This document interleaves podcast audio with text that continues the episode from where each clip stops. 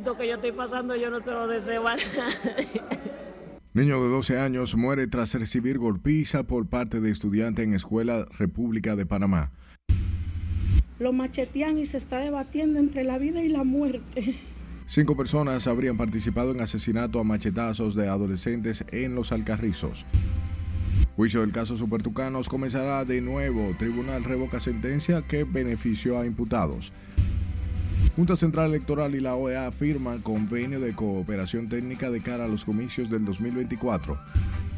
El Partido de la Liberación Dominicana no pactará. PLD no pactará alianza ni con el PRM ni con aliados al oficialismo. Consejo Nacional de Educación aprueba el 28 de agosto para inicio del año escolar 2023-2024. Ministerio de la Vivienda revela edificio colapsado en San Cristóbal. No contaba con planos ni licencias.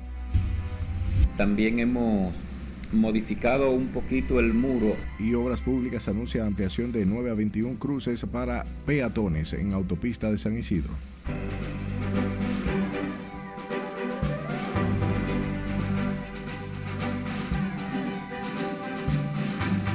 Hola de informarse, buenas noches y bienvenidos a esta sumisión estelar. Como siempre, un honor llevarles información. De inmediato comenzamos y lo hacemos con una nota triste.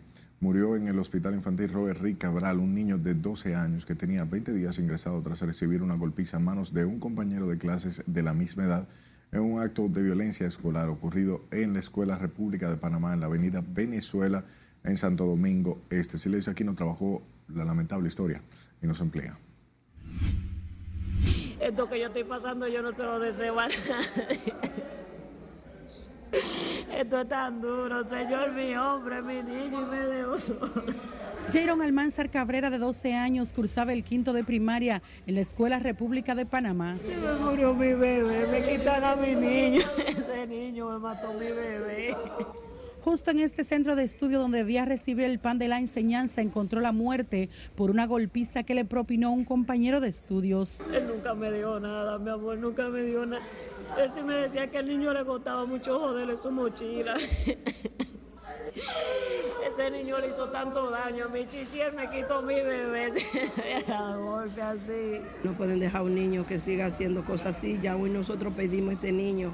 Nosotros tenemos toda nuestra familia sufriendo aquí, porque cada día nos hay una información el niño cada vez más grave, que el problema, tuvo problemas en los pechos, tuvo edema en el cerebro, tenía problemas en los pulmones, golpes por donde quiera y no queremos que a otro más le pase porque a nosotros también nos duele, estamos muy dolidos y queremos justicia. Según sus familiares, era constante el acoso del victimario también de 12 años. El niño me llamó cuando pasó el hecho y me dijo que había tenido problemas en la escuela, que unos niños le habían dado, fue lo que él me dijo. Entonces yo le dije que, que por qué, y me dijo que había sido como por una macota, algo así. Eso fue lo que me dijo, que le habían dado. Me dijo, papi, me dieron, no me dieron con la mano, porque me dieron muy duro en la cabeza. No fue con la mano que me dio. De repente apareció con unos golpes en la cabeza y se, se fue a la escuela porque averiguó por qué esos golpes. Ni, ni la directora no quiso dar la cara tampoco de la escuela.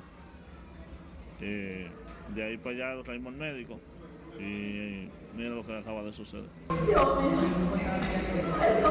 Los parientes se quejaron además del manejo por parte de las autoridades de la escuela con respecto a la violencia que desencadenó en la muerte del niño. Nada, y como familia lo que queremos es que hagan justicia. Y si tienen que hacer lo que tengan que hacer con la escuela, que lo hagan. Pero que no se queden impune esto. Porque hay más niños. Y ese niño que hizo eso tiene otro expediente en la escuela. Que ellos lo saben. Lo que pasa es que se quedan tapados. Y hay muchas cosas que se quedan tapadas en este país. Ojalá que esta no se quede guardada como muchas se guardan. El menor será velado en la funeraria Gresefú de las Américas Santo Domingo Este. Ya son varios los niños muertos y heridos a manos de compañeros de escuela, lo que mantiene encendidas las alarmas en diversos sectores que incluso han pedido declarar de emergencias los centros educativos públicos. Sila Disaquino, RNN. Al menos cinco personas participaron en el asesinato a machetazos de un adolescente de 16 años en el municipio de Los Alcarrizos, donde vecinos y parientes no se reponen de la impotencia y el dolor que les ha provocado la muerte de su familiar. Piden que se haga justicia por el hecho de sangre que acabó con el futuro del jovencito. Laura Mar nos tiene más detalles. Y tres chicos llegan y momento después de yo hablar con mi niño y me dicen, la madre de Carlos, la madre de Carlos, salga, corra, vaya al Calventi, que a su hijo lo machetean y se está debatiendo entre la vida y la muerte. Según versiones, el menor fue brutalmente atacado a machetazos por cinco individuos sin mediar palabras al salir de esta estación del teleférico que opera en el municipio de Santo Domingo Oeste.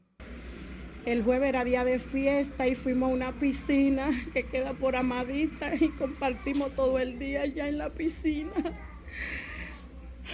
Ese día él estaba tan feliz y la pasamos tan bien. Fue un día inolvidable, me dijo ese día. Mami, a mí no me gustan los cumpleaños, pero yo quiero que tú me celebres mis 17 años en una villa. Yo le dije, wow, qué raro, porque a ti no te gustan los cumpleaños. Me dice, sí, porque yo quiero que tú invites a todo el mundo. De acuerdo con sus familiares, el adolescente de 16 años era un estudiante sobresaliente en el Liceo María Montés de los Alcarrizos, quien además practicaba béisbol y otros deportes. De que nosotros queremos llegar hasta las últimas consecuencias para que las personas que hicieron eso al hijo mío paguen en la justicia y eso y podamos saber realmente qué pasó en ese en ese hecho tan tan desagradable. El hijo mío, hasta donde yo tengo atendido, no era delincuente.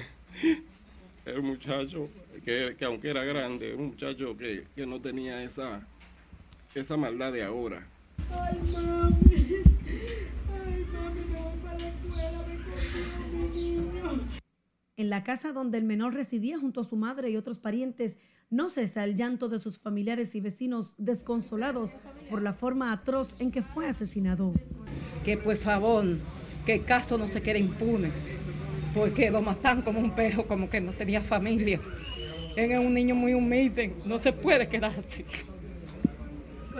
Eh, mi sobrino no era un muchacho malo, mi sobrino era un muchacho obediente, un muchacho tranquilo. Todos los vecinos de aquí le pueden decir, ustedes le pueden preguntar y todos le van a decir lo mismo.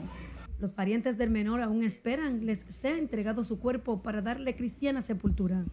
Siempre, mami. Mami, ya llegué. Mientras la Policía Nacional asegura que trabaja para identificar a los responsables del crimen a los fines de someterlos a la justicia. Laurila Mar, RNN. Paralelo a esto, en Santiago las autoridades buscan a los responsables de haberle quitado la vida a un niño de 11 años en medio de un tiroteo supuestamente entre bandas rivales en el sector Cambronal. Junior Marte nos cuenta. La víctima Kervin Tercer fue impactado por los disparos cuando se encontraba jugando baloncesto junto a otros amigos en el sector La Cambronal. Ay, la veo tremenda, tienen que buscar una solución porque imagínate cómo está la vida de difícil cosa. No hay seguridad. Los residentes del lugar mostraron preocupación ante lo sucedido y reclaman de las autoridades la rápida intervención. Sí, el niño estaba jugando ahí en fútbol ahí con el pie, ya le dio el tiro ya.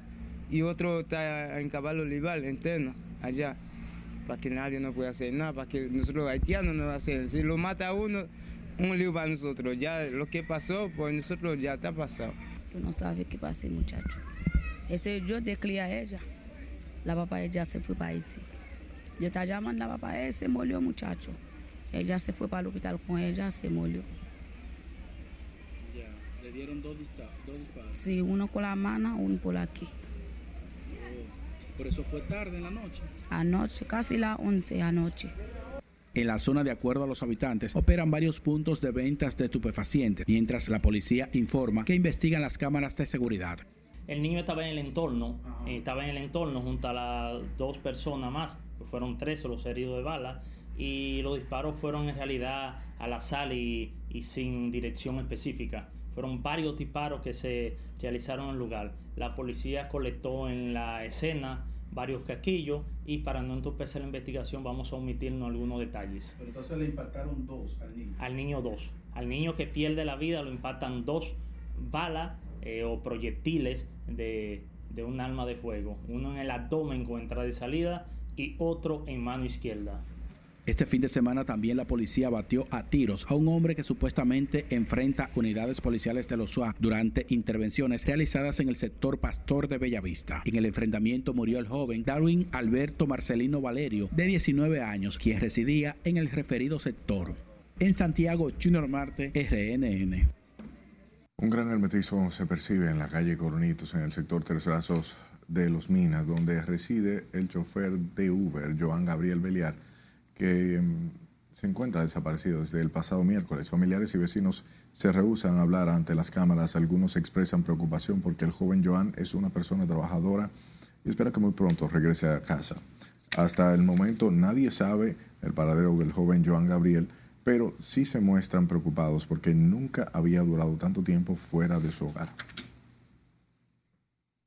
De su lado, el Consejo Dominicano de Unidad Evangélica pidió a los legisladores aprobar el nuevo Código Penal que por años ha reposado en el Congreso Nacional. Feliciano Lassen explicó que en el país han surgido nuevas modalidades del crimen que necesitan ser tipificados y endurecer las penas en algunos casos. Pedimos que el Código Penal sea sacado de la gaveta y que sea aprobado, que se imponga la voluntad política para adoptar la justicia dominicana de esta herramienta tan importante ya que estamos siendo objeto de nuevos crímenes y están quedando ilesos los delincuentes, porque tenemos un código obsoleto, la cual es la que se les juzga a ellos. De manera que es impostergable, inaceptable que nueva vez perima el código penal por la falta de voluntad política. El Código Penal ha sido sometimiento, ha sido llevado a sometimiento en varias legislaturas permitiendo el término de las mismas debido a los descuadros para su aprobación, especialmente a lo que respecta al aborto. Por otro lado, el diputado del Partido de la Liberación Dominicana por San Cristóbal, Eddie Montaz, pidió declarar esa provincia en estado de emergencia debido a los altos niveles de delincuencia y inseguridad. El legislador dijo que el caso más reciente es de una maestra que murió días después de recibir un disparo durante un asalto. También tengo denuncias de los em, empresarios de diferentes sectores donde están siendo víctimas de extorsión de la policía. Entonces yo hago un llamado al ministro del Interior, a las autoridades competentes, que para eso es que los ciudadanos de San Cristóbal le pagan con sus impuestos o hacen que cada institución de este país tenga un presupuesto. Por tanto, el presupuesto del Interior y Policía de este año ha sido el mayor de la historia de la República Dominicana y en San Cristóbal cada día se incrementa más este grave problema que nos afecta a todos como ciudadanos. El caso de la profesora Yesenia Rodríguez ha llenado de consternación a la comunidad educativa y el propio Ministerio de Educación, Ángel Hernández, el ministro, quien pidió a las autoridades policiales dar con los responsables. Hablamos de la Dirección Nacional de Control de Drogas que ocupó más de 500 libras de marihuana en operativos en contra del narcotráfico el pasado fin de semana en Elías Piña. En una primera intervención, efectivos del CESFRONT y agentes de la DNCD interceptaron a un nacional haitiano a bordo de una jipeta en cuyo interior se descubrió en el tanque de gasolina y otros compartimientos 38 pacas con un peso aproximado de 90 libras. En una segunda intervención, las autoridades trataron de detener dos individuos quienes dejaron abandonadas las motocicletas conteniendo ambas en la parte trasera 20 sacos con un peso preliminar de 411 libras del vegetal para un total de 501 libras en ambos operativos. Decisiones adoptadas a unanimidad. Es tiempo de nuestro primer corte de la noche. Al volver, el PLD aclara no pactará alianzas ni con el PRM ni con aliados. Vamos aliados al al presidente. Además, Eduardo Estrella reafirma su compromiso con el partido oficialista y con el presidente Luis Abinader. Es un país que está haciendo muchas cosas bien. Y le contamos detalles sobre el encuentro de negocios que celebrará la Cámara Americana de Comercio. Ya volvemos.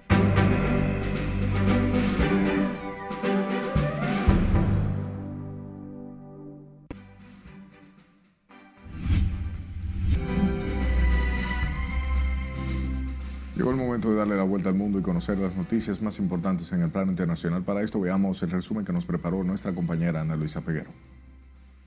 El funeral de Estado del ex primer ministro italiano Silvio Berlusconi, fallecido hoy con 86 años, será este miércoles en la Catedral de Milán, tras una capilla ardiente de dos días en su mansión, que se mantendrá de manera estrictamente privada por razones de orden público. El funeral tendrá lugar en el Duomo o Catedral de su ciudad natal a las 3 de la tarde del miércoles en presencia de autoridades de la vida política, social y económica del país, encabezadas por el jefe de Estado, Sergio Mattarella. El avión del expresidente de Estados Unidos, Donald Trump, aterrizó en el Aeropuerto Internacional de Miami durante la tarde de este lunes, un día antes de su comparecencia y lectura de cargos ante una corte federal programadas para este martes. Se espera que Trump se reúna con sus abogados y evalúe un equipo legal con sede en Florida. La comisionada de la Policía de Nueva York y primera mujer en ese cargo, Kishan Seward, renunció tras solo un año y medio al frente del departamento de policía más grande del país, sin especificar las razones. El alcalde Eric Adams, que la designó al cargo en enero del 2022, le dio las gracias en un comunicado oficial en el que elogió su entrega al trabajo, que según él permitió disminuir la cantidad de delitos en la ciudad en todas las categorías, algo por lo que los neoyorquinos tienen con ella una deuda de gratitud. Los presuntos miembros de una secta cristiana que ayunaron hasta morir en el bosque de Shakaola, sur de Kenia, para encontrarse con Jesucristo, han aumentado a 284 después de que las autoridades hallasen este lunes más cadáveres, informó la policía. La comisionada regional de la Policía de la Costa Keniana, Roda Oyansha, confirmó esas cifras registradas desde que empezaron las exhumaciones el pasado mes de abril. Miles de peces muertos llegaron arrastrados por la corriente a una playa de las costas del Golfo de México en el estado de Texas, reportaron las autoridades locales la semana pasada. Los cuerpos en estado de putrefacción de los peces se encontraron el viernes en el Brian Beach, cerca de la desembocadura del río Brazos, en el condado de Brazoria. Según los funcionarios citados por New York Post, las muertes se deben a las altas temperaturas del agua que hacen que se reduzca la cantidad de oxígeno que ésta contiene. Gran impacto el que se llevó una familia de Ecuador luego de que una anciana regresara a la vida mientras se llevaba a cabo su funeral. En un video compartido en Twitter se puede apreciar a la anciana identificada como Bela Montoya de 76 años, quien se encuentra al interior de un ataúd que está abierto y la cual puede verse respirando con dificultad luego de pasar cinco horas al interior del féretro. Su hijo, Gilbert Barberán, indicó que un médico certificó la defunción de su madre y cuando se encontraban en los servicios fúnebres empezó a escuchar golpes que provenían del interior del féretro. Fue entonces que decidió abrirlo y vio que su madre respiraba y se movía. En las internacionales, Ana Luisa Peguero, RNN. Volvemos al plano local con la Junta Central Electoral y la Organización de Estados Americanos, quienes firmaron un convenio de cooperación que permitirá desarrollar mecanismos de colaboración en materia electoral frente a los procesos electorales que se desarrollarán en el 2024. El acuerdo fue firmado en la sede de la OEA por su secretario general Luis Almagro y el presidente del órgano electoral Román Jaques.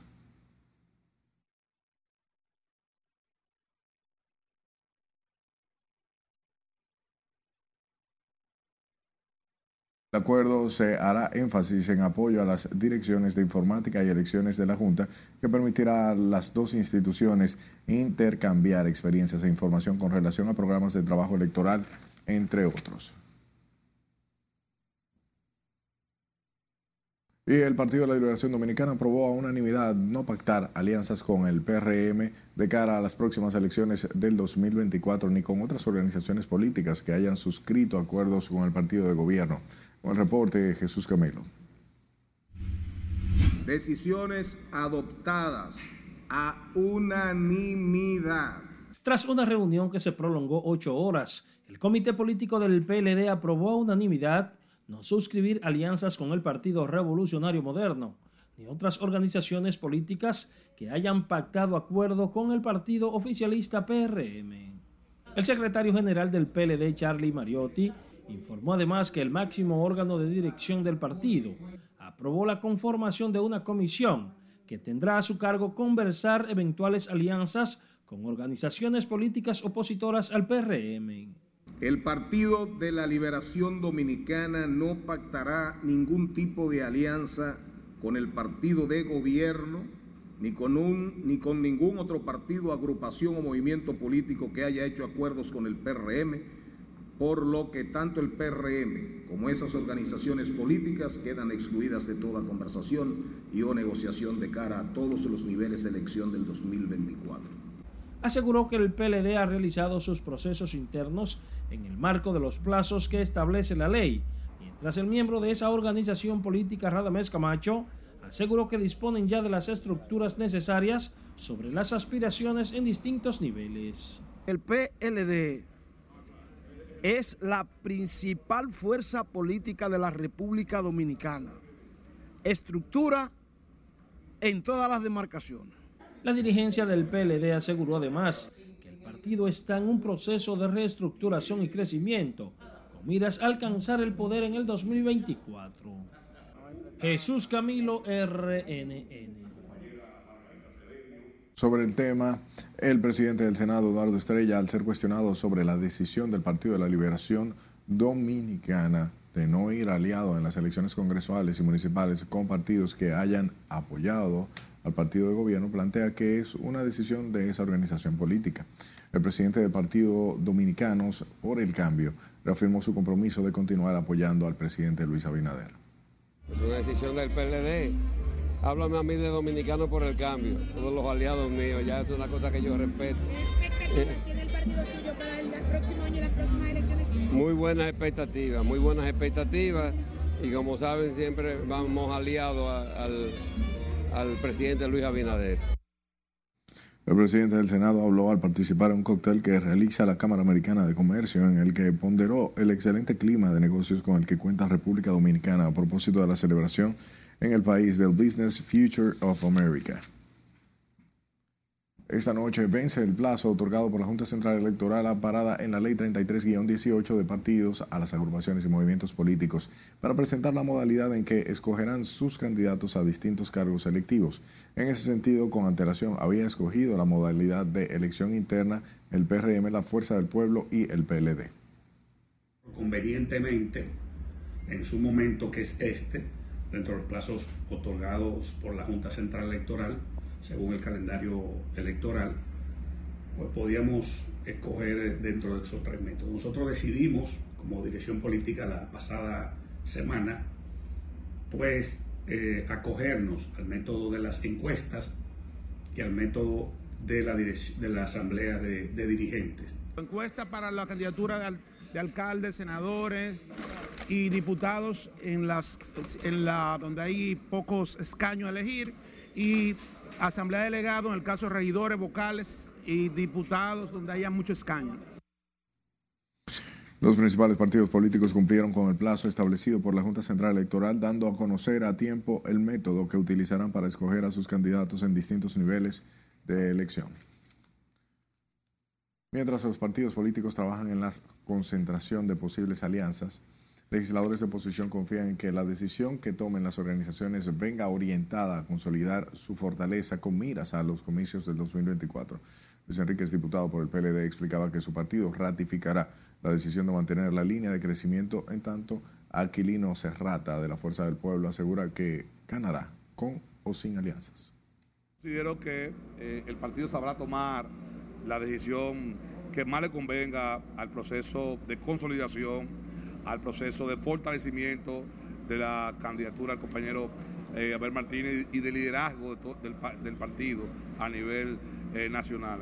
Eh, el hecho de que esta decisión esté concentrando tantos niveles de preocupación y ocupación de los medios y de la ciudadanía, quiere decir que la gente está en la esperativa de lo que el PLD haga o no haga. Nosotros estamos trabajando, en la Fuerza del Pueblo estamos trabajando para ganar las municipales en febrero y que eso sirva de antesala para en mayo ganar la presidencial con el presidente Fernández. Estamos trabajando 24/7, de día y de noche para eso.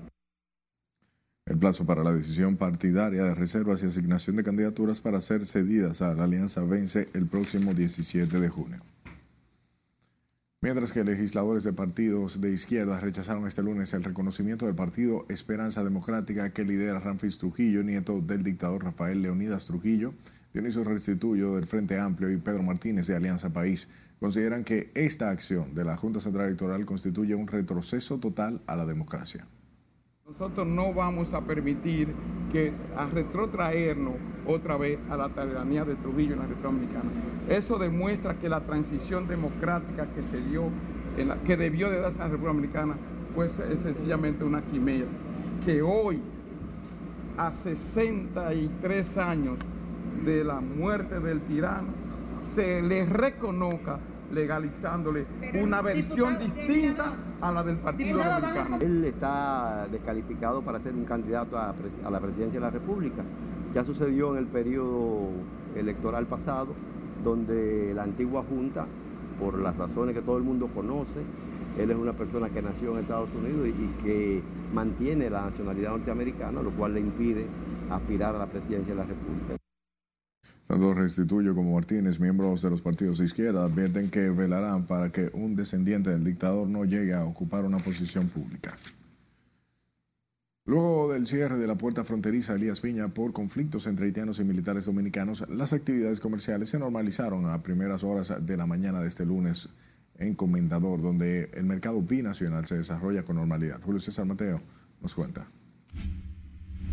La puerta fronteriza había sido cerrada el pasado fin de semana por conflictos luego de que el paso fue bloqueado del lado haitiano. Como tú sabrás, nosotros como punto fronterizo del país tendremos siempre esa disyuntiva con los haitianos. Para comerciantes dominicanos, la mayoría de las medidas tomadas para resguardar la seguridad nacional no cae bien entre los haitianos. Primero, la seguridad nacional del país sobre las medidas que se tomen tendrán supremacía sobre cualquier acción que ellos puedan hacer de inconformidad en torno a eso. Los constantes bloqueos del paso fronterizo por parte de los nacionales haitianos genera pérdidas cuantiosas a comerciantes dominicanos. Entonces ellos están metiendo presión para ver si le entregan su producto. Eso es lo que está pasando, por medio como tenemos los vegetales aquí. No sabemos qué vamos a hacer con la mercancía, dinero del banco.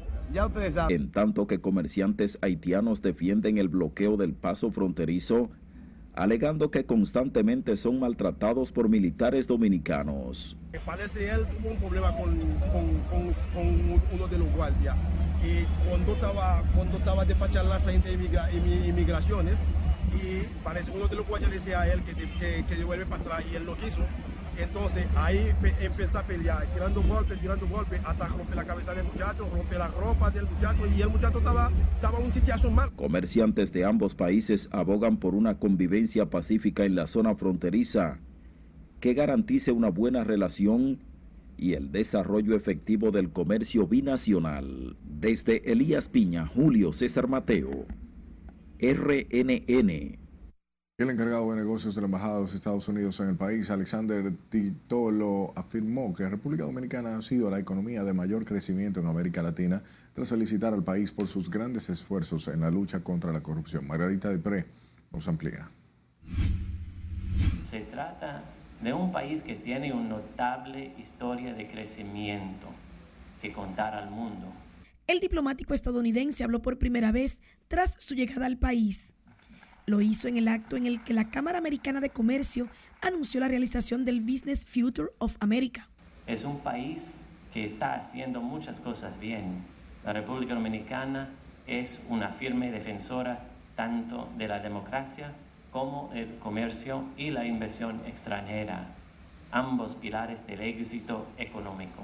Y aprovechó para felicitar a la República Dominicana por los esfuerzos para combatir la corrupción. Bajo la gestión del presidente Abinader, la República Dominicana está demostrando al mundo que los gobiernos pueden tomar medidas para luchar contra la corrupción y consolidar la transparencia. Como encargado de negocios de la Embajada de los Estados Unidos, quiero tomarme un momento para decir el orgullo que ha sido para mí y mi equipo poder colaborar con el gobierno dominicano en las reformas anticorrupción que mejorarán la calidad y la tra transparencia de la gobernanza de este país por muchos años. En el acto, el presidente de la Cámara Americana de Comercio, Edwin de los Santos, expresó que el encuentro tiene un matiz especial porque marca el inicio de las actividades de celebración del centenario de la entidad que dirige.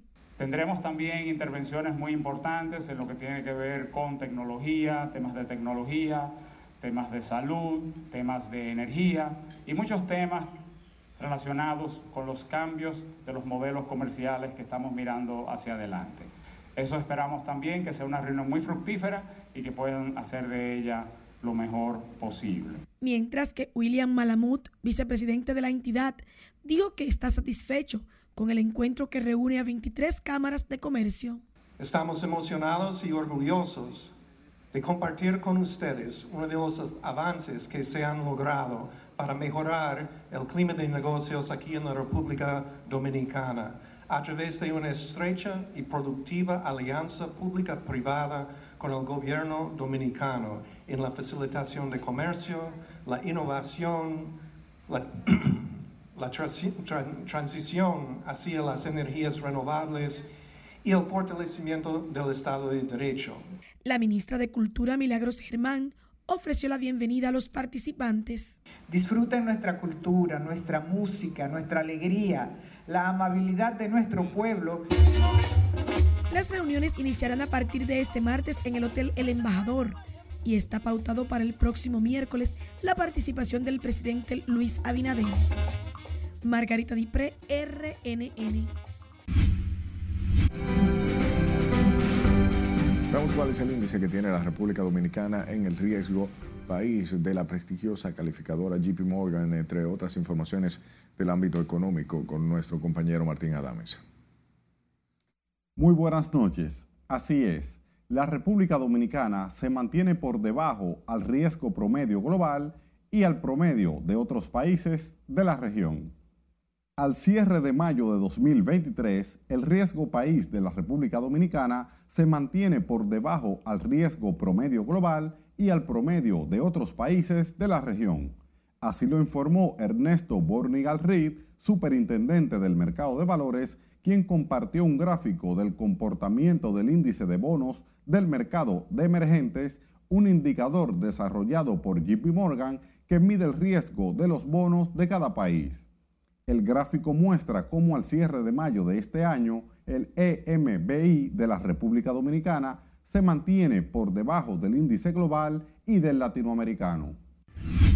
Dentro del marco de la celebración del centenario de la Cámara Americana de Comercio de la República Dominicana, se realizará este miércoles 14 de junio la conferencia Business Future of the Americas, un encuentro regional de gran relevancia que reunirá a 23 cámaras americanas de comercio de toda Latinoamérica y el Caribe, en donde se abordarán las temáticas sectoriales más relevantes que habrán de impactar el crecimiento económico y comercial de toda la región. La conferencia contará con la participación como orador del presidente Luis Abinader, así con las disertaciones de Christopher Dodd, ex senador y ex asesor presidencial especial para las Américas del presidente de los Estados Unidos, Joe Biden, y de forma remota con las palabras de la secretaria de Comercio de los Estados Unidos, la señora Gina Raimondo.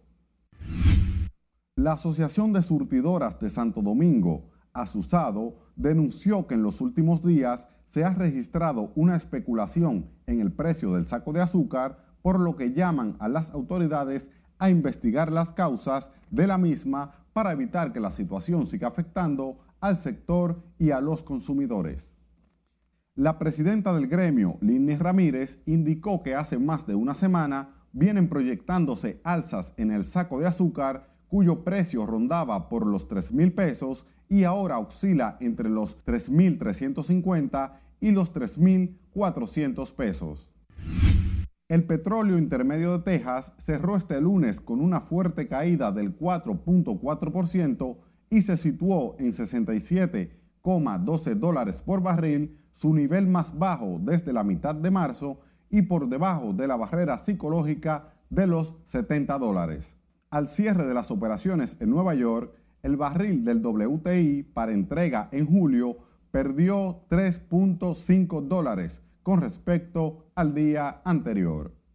Muy grave la denuncia que ha hecho la Asociación de Surtidoras de Santo Domingo que agrupa a los principales comerciantes de dulces, galletas y derivados, ya que la tendencia que registra el índice de precios al consumidor que realiza el Banco Central es a la baja en la gran mayoría de productos. Hasta aquí las económicas. Continúe con la emisión estelar de Noticias RNN. Solicitamos al PECA hace dos años para que se hiciera una investigación. Llegó el momento de otra pausa comercial. Al regreso, alcalde de Los Alcarrizos denuncia investigación a pasada gestión está estancada por algunos funcionarios del gobierno. Además, Corte de Apelación revoca sentencia y ordena casos supertucanos deberá conocerse desde cero. Para darle un poquito más de amplitud. Y Ministerio de Obras Públicas decide ampliar peatonales en la autopista de San Isidro. Esta es la emisión estelar de Noticias RNN. No le cambie.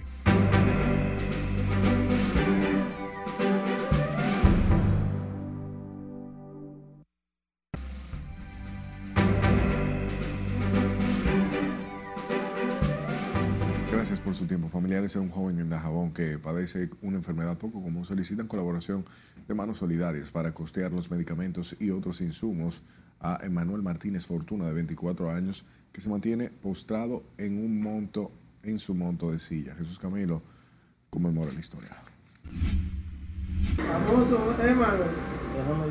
Es su sonrisa su mejor representación. Emmanuel Martínez Fortuna, de 24 años de edad, padece distrofia muscular progresiva y a pesar de sus limitaciones a causa de esta enfermedad degenerativa de la masa muscular, no pierde la esperanza de convertirse en un arquitecto exitoso, quien cursó hasta el primero del bachillerato. Postrado en una silla eléctrica motorizada, Emmanuel consume costosos medicamentos, alimentación balanceada, no cuenta con seguro médico y su madre sin empleo. Necesita una mano solidaria para seguir subsistiendo. Bueno, yo me entero desde los siete años de edad que ya veía que, que mi condición iba aumentando más porque me caía, eh, me, ca, me, me, caía eh, con, frecuencia, con frecuencia y nada, yo de ahí en adelante me di cuenta que eh, me pasaba algo. Su pasión por la música lo ha llevado a emprender un negocio de grabación de canciones en dispositivos memorias USB para generar pequeños ingresos, pero con el objetivo de convertirse en un disc jockey profesional. Bueno, yo soy una persona que siempre me ha gustado la música y, y bueno, ahí dije, eh, sería bueno eh, mantenerse en algo positivo siempre y, y eh, como me gusta la música, yo dije, eh, aquí veo que este negocio es favorable y ahí empecé.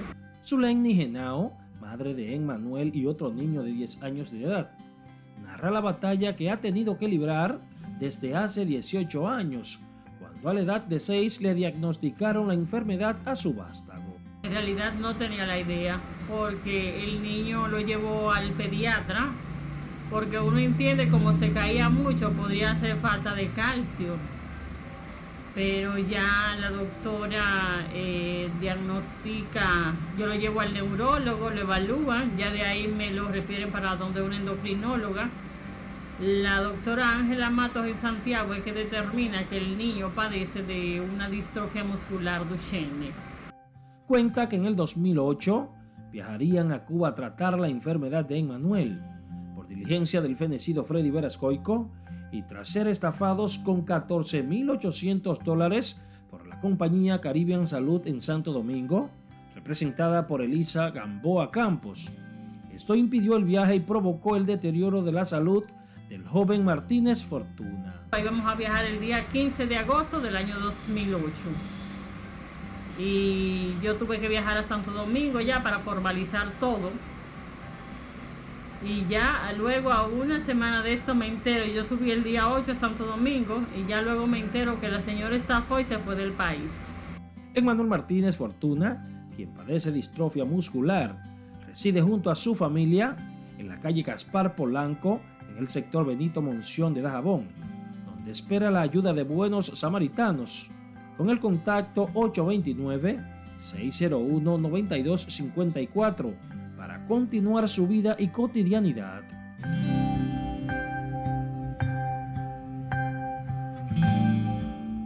La distrofia muscular progresiva es una enfermedad degenerativa que afecta la masa muscular y ataca los pulmones, detectada en uno de cada 3.600 pacientes en el mundo. Jesús Camilo RNN. Ya sabe dónde aportar a esta noble causa. Hablemos del alcalde de los Alcarrizos, Cristian Encarnación, quien denunció este lunes que supuestos amigos del gobierno han influido en una investigación por malversación de fondos que realiza la Procuraduría Especializada contra la Corrupción Administrativa a las pasadas autoridades de ese ayuntamiento. Encarnación también dijo que a su llegada solicitó una auditoría a la Cámara de Cuentas, de la que todavía no ha recibido los resultados. Pero no tente a eso con datos concretos y verídicos que tenemos en nuestra mano. Solicitamos al PECA hace dos años para que se hiciera una investigación sobre la base de datos de corrupción en esta pasada administración, en este ayuntamiento. El síndico de los Alcarrizos hizo estas denuncias tras anunciar su repostulación al cargo durante una rueda de prensa con decenas de seguidores donde se autoproclamó candidato oficial por el PRM a la alcaldía de ese municipio. Vamos a Mayor, donde la jueza del juzgado de paz, Yaika Uribe, impuso este lunes tres meses de prisión preventiva para el conductor de una patada eh, involucrado en un accidente de, tránsito en el que murieron dos estudiantes y un chofer del autobús. El conductor de la patana, Ismael Daniel Matos, de 24 años, deberá cumplir la medida de, eh, de coerción en el Centro de Corrección de San Pedro de Macorís. La revisión obligatoria a la medida será a las 12, el 12 de septiembre del año en curso a las 9 de la mañana. Paralelo a esto, el juez del tercer juzgado de instrucción del Distrito Nacional, Mauri Martínez, conocerá este miércoles una audiencia contra el abogado que llamó títere a Wilson Camacho y ridícula a Jenny Berenice el pasado viernes durante el caso Medusa. Berenice y Camacho son los procuradores adjuntos del Ministerio Público y de la Procuraduría de Persecución a la Corrupción Administrativa. El abogado que ofendió a los representantes del Ministerio Público es Emanuel Vallejo Carib, quien representa a uno de los imputados en el expediente que encabeza el ex procurador Jan Alain Rodríguez. De igual modo, el caso de aviones Super Tucano deberá conocerse otra vez desde cero. La primera sala penal de la Corte de Apelación revocó la sentencia de descargo contra Rafael Antonio Peña Antonio, Carlos Piscini y Daniel Aquino Hernández. El tribunal, presidido por Doris Pujols Ortiz, e integrado por Rafael Báez y Carmen Mancebo, anuló la decisión que descargó a los imputados a primera instancia para que ponderen o bien apoderen un tribunal que conozca el juicio desde cero. Y el Ministerio de Obras Públicas informó que en coordinación con los representantes de la comunidad impactada por la aplicación eh, o bien la ampliación de la antigua autopista de San Isidro decidió aumentar de 9 a 21 los cruces peatonales. La entidad indica que con esta medida pueden dar respuesta a las demandas de representantes de juntas de vecinos, comerciantes, transportistas y además sectores. También hemos modificado un poquito el muro a la llegada a, los, a las intersecciones con semáforos para darle un poquito más de amplitud y que funcione como una pequeña isleta al llegar al semáforo. Una pequeña isleta que tendrá alrededor de 1.20 metros para que si a un peatón no le da tiempo a cruzar el semáforo, a cruzar la calle cuando con el cambio del semáforo, pueda eh, quedarse resguardado en esa pequeña eh, isleta que se ha preparado ahí. Obras Públicas informó de las mejoras realizadas en el diseño de la obra, luego de incluir la mayoría de las modificaciones sugeridas por los residentes de la zona. Escuche, el Ministerio de Vivienda y Edificaciones ordenó la suspensión de la construcción del edificio de cuatro pisos que colapsó el pasado viernes en el sector Villa Valdés de la provincia de San Cristóbal. Luego de una inspección detallada, las autoridades constataron que los constructores del edificio no tenían una licencia de construcción y que adicionalmente incumplieron con diversas normativas. A través de un comunicado, la entidad explica que estaban utilizando hormigón de baja calidad en las columnas principales y que se notaba la ausencia de serpentinas en los muros de levantamiento de la obra.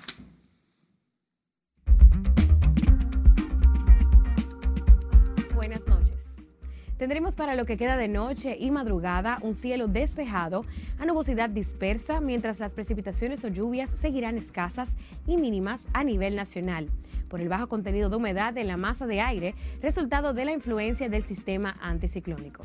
Sin embargo, pueden ocurrir algunos chubascos pasajeros en poblados de las provincias del litoral caribeño, inclusive en periodos de la madrugada, a causa del viento del este y los efectos orográficos.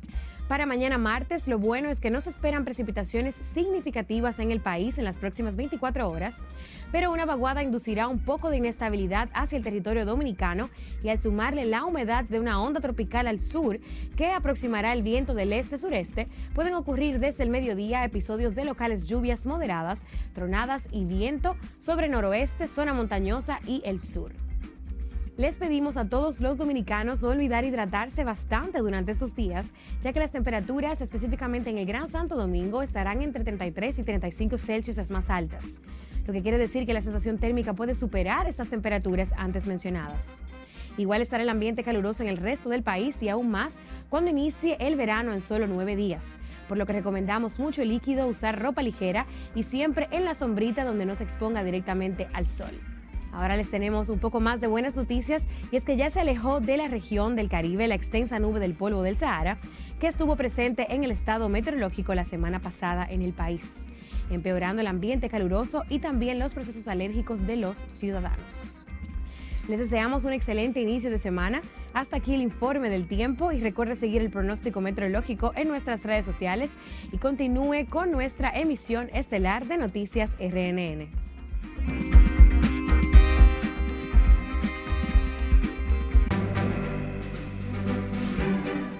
Vamos a nuestro último corte de la noche. Al regreso, Ministerio de Educación decide nuevo año escolar iniciará el 28 de agosto. Puede hacer crecer su negocio. Fundación de Desarrollo Dominicano reconoce a microempresarios. Y el cantante puertorriqueño Arcángel La Maravilla se presentó a casa llena este fin de semana. Ya regresamos.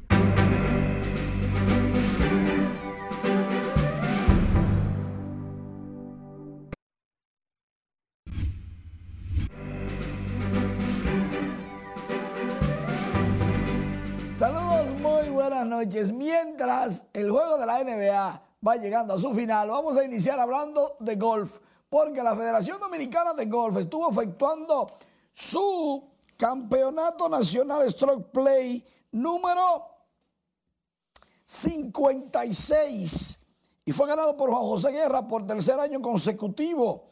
Este evento estuvo siendo celebrado en Diente de Perro de Links y Die 4 en Casa de Campo La Romana. 250 jugadores estuvieron participando. Guerra es atleta creso y totalizó 275 golpes.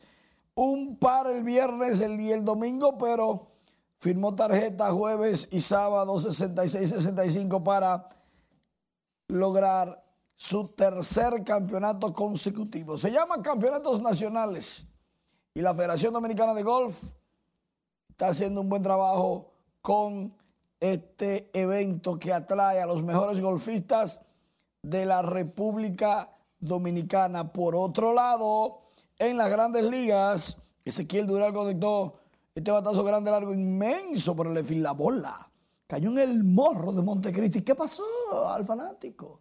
Ezequiel Durán logró su cuadrangular número 8, tiene 13 de por vida en su carrera, 421 pies. Este tablazo, el juego, el juego está 5 a 5, ya cayendo la octava entrada. Shohei Otani también logró cuadrangular en ese juego, su número 19. Otro que le fue bien fue Camilo Doval. Resolvió el que resuelve con San Francisco, logró rescate número 17. Sí, señor. Y a Goldschmidt, a Paul Goldschmidt le sacó el out. ¡Ay! Vamos a hablar un poquito de NBA porque, atención Denver, buscando ser campeones, restando un minuto 30, Denver 90, Miami 89. Comenzó el partido ganando Miami 24-22, luego ganó el segundo 27-22, la mitad 51-44, pero Denver ganó de 6 el tercer periodo y ahora, y ahora el cuarto periodo está delante de 2, 20-18. ¿Cómo terminará? Será intenso este final de minuto y medio. Denver gana, logra su primer título mundial. o de la NBA, título de campeón. Y si Miami gana, entonces hay que volver a Miami a ver qué pasa. Pero no creo que suceda. O sea, Denver se va. Se va a ganar y se va a clasificar. Sí, claro, que va a ganar, tú quisiste decir, ¿verdad? Ajá. Ok. Bueno, gracias, Mari. El Consejo Nacional de Educación aprobó este lunes la propuesta del calendario escolar 2023-2024 que establece el inicio del año lectivo para el 28 de agosto. Con este propósito fueron creadas varias comisiones que trabajan de forma intensa con el propósito de garantizar un comienzo exitoso de la docencia. Durante la segunda sesión, el Consejo, encabezado por el Ministerio de Educación, el ministro de Educación Ángel Hernández, aceptó la propuesta de la Política Nacional de Alfabetización Inicial para garantizar el desarrollo pleno de los estudiantes y sus aprendizajes. La Fundación Dominicana de Desarrollo reconoció a varios micro y pequeños empresarios emprendedores a quien garantizó seguir apoyando en términos financieros y capacitación.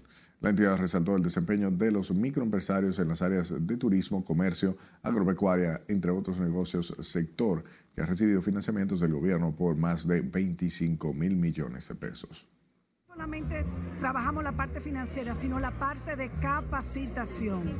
Entendemos que todo dominicano que se, que se capacita bien puede hacer crecer su negocio, puede hacer crecer su vida. Trabajando por los micros y pequeños empresarios que realmente son tan importantes para el desarrollo y la generación de empleo y de riqueza en nuestra República Dominicana. Cuando están con nosotros solamente reciben un financiamiento, aún no hayan tenido crédito previamente, sino que los acompañamos en su negocio, en cómo dirigir una pequeña empresa.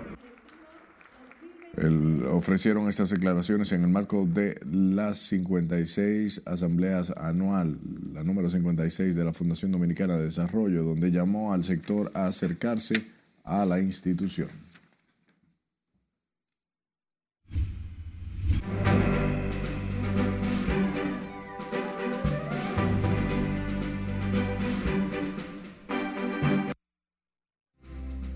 Reggaetonero Arcángel entregó dos noches épicas este fin de semana en el Estadio Quisqueya. Y Bonnie Núñez nos cuenta más. Adelante, Bonnie. Muy buenas noches. Sí, en este concierto que de tanto se ha hablado, Arcángel expresó su orgullo que siente por llevar raíces dominicanas. Yo soy su tipo.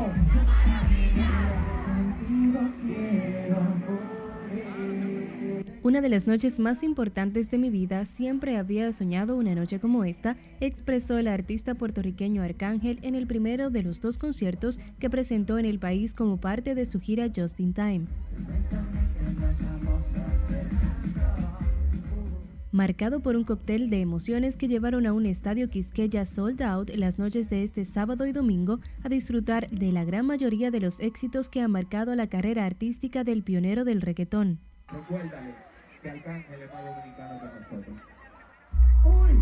El sábado, La Maravilla reunió en un mismo escenario a los artistas dominicanos Chris Lebron, La Rosmaría, Tom Miguelo, Kiko el Crazy, Nene La Amenazi, Químico Ultramega, Black Jonas Point, Nipo, Shelushak, Poeta Callejero, Bulova, Vaquero, Lápiz Consciente, El Alfa y Taligoya, y a los internacionales Sesh, De La Ghetto, Gigolo y La Ex, y las sorpresas del domingo fueron Romeo Santos, Eladio Carrión y Mozart La Para.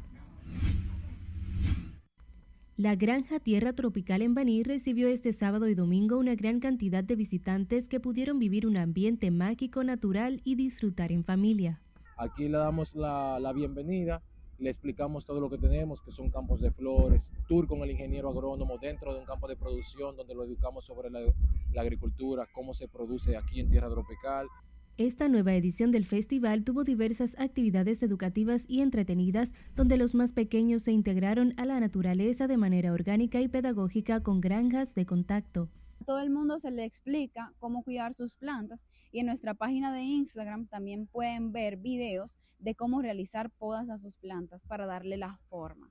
Aparte de un tour en tractor, también los asistentes podrán conocer, orientados por ingenieros agrónomos, el proceso de siembra, cuidado y recolección de variedad de frutas, vegetales y plantas. Para los que desean vivir la experiencia, se les recomienda llevar ropa fresca, tenis y muchas ganas de conectar con la naturaleza. Y Sunflower Festival estará, bueno, y se hace por temporada y estará los próximos dos fines de semana. Hasta que diversión, buenas noches. Y bueno, ¿y cuál fue el mejor artista de Arcángel? Mm, todos, me gustaron todos. Muchísimas gracias por su atención. Pase, feliz resto de la noche.